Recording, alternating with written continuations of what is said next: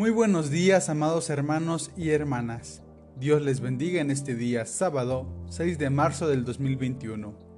En este día recordamos que el Señor es nuestra salvación y nuestra justicia en momentos de opresión y desigualdad.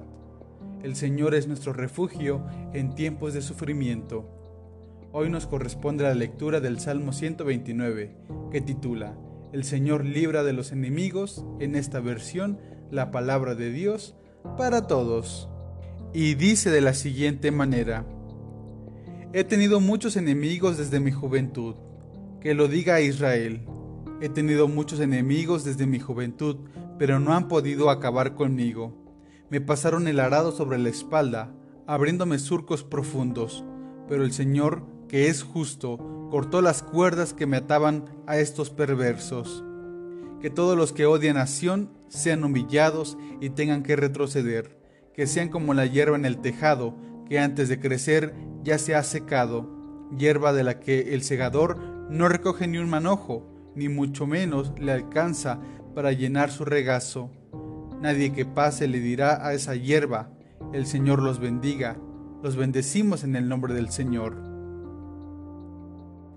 Pues bien, amados hermanos y hermanas, este salmo es un canto de acción de gracias y súplica al Dios de la historia, aquel que ha acompañado a todo su pueblo de principio a fin, aquel que ha escrito y sigue escribiendo la historia de salvación para todos nosotros, para toda su iglesia.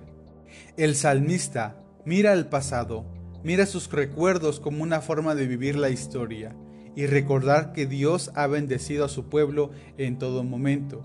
Recuerda que su pueblo ha tenido muchas confrontaciones, guerras, conflictos desde su juventud y que han trastocado la tierra, las familias y sus creencias.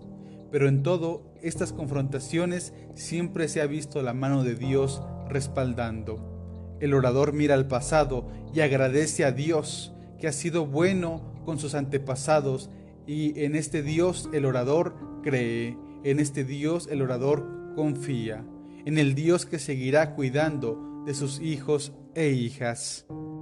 En un segundo momento, el salmista identifica a los causantes del mal, aquellos que han causado terror en la historia del pueblo. Es por eso que pide justicia a Dios, para que Él obre en sus vidas. Sin duda los malvados han oprimido durante bastante tiempo a todo un pueblo. Se han aprovechado de los trabajadores volviéndolos esclavos de su propia necesidad. Trazan largos surcos en la tierra para que los esclavos trabajen y ellos cada vez se llenen más los bolsillos de ambición y de poder. ¿Cuál será la justicia de Dios sobre aquellos que practican el mal?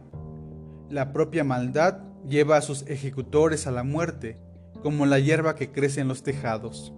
El orante pide que sean humillados y que retrocedan, es decir, que se arrepientan.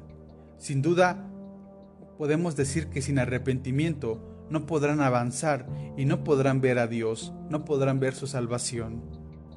El Salmo nos habla de la crueldad humana, aquella que opera a través de sistemas de dominación y muerte, aquel que se encarna y se interioriza en sus títeres. La maldad se ensaña y pasa el arado por la espalda de sus esclavos. Pero como hemos dicho, este salmo es de acción de gracias, porque Dios ha liberado a aquellos que vivían en la opresión, aquellos que vivían atados al dolor y al sufrimiento.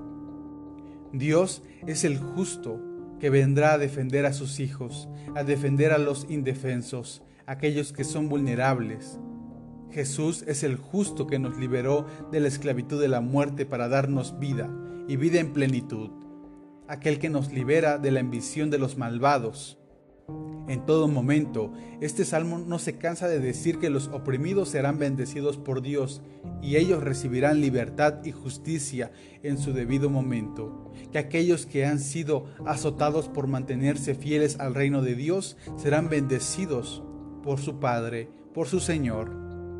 Como familias que representamos a la Iglesia, debemos meditar y preguntarnos si nosotros hemos participado de estos sistemas injustos con aquellas personas que nos rodean, de padres a hijos o de hijos a padres, de hermanos, con nuestros familiares, con aquellas personas que trabajan con nosotros.